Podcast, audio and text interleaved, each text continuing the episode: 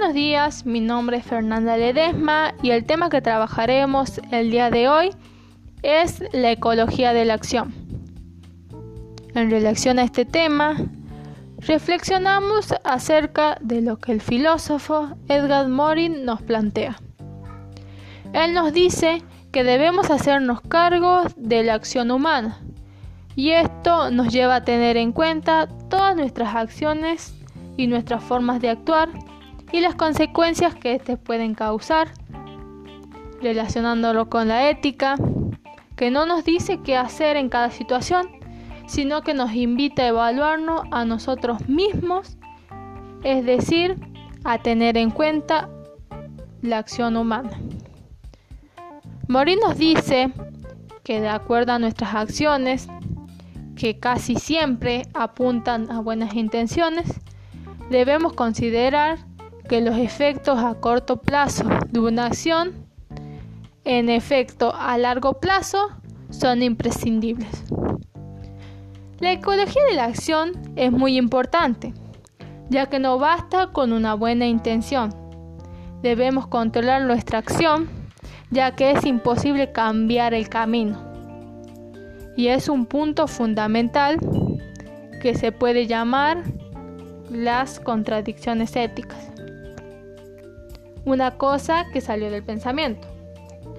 Como pudimos percatar en el cuento de Gabriel García Márquez titulado Algo muy grave va a suceder en el pueblo,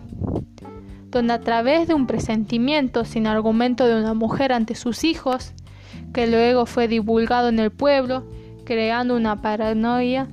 que fue creciendo, terminando así con el pueblo en una catástrofe, debido a un presentimiento en donde se tuvo en cuenta las predicciones.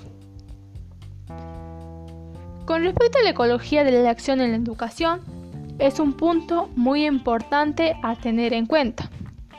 porque cuando hablamos de las acciones de los diferentes actores institucionales,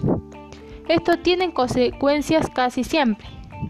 Por ejemplo, cuando una docente toma una acción de buena intención con un alumno, este puede llegar a causar en un largo o corto plazo una problemática.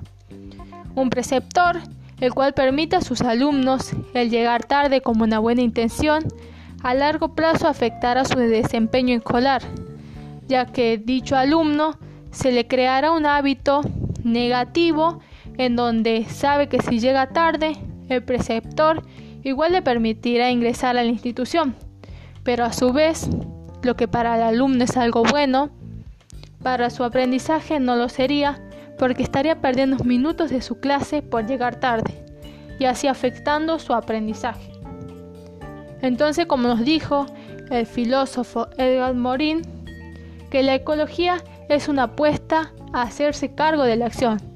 y esto nos lleva a reflexionar y tener en cuenta todas nuestras acciones ya que las acciones están cargadas de buenas intenciones, pero pueden llegar a causar catástrofes.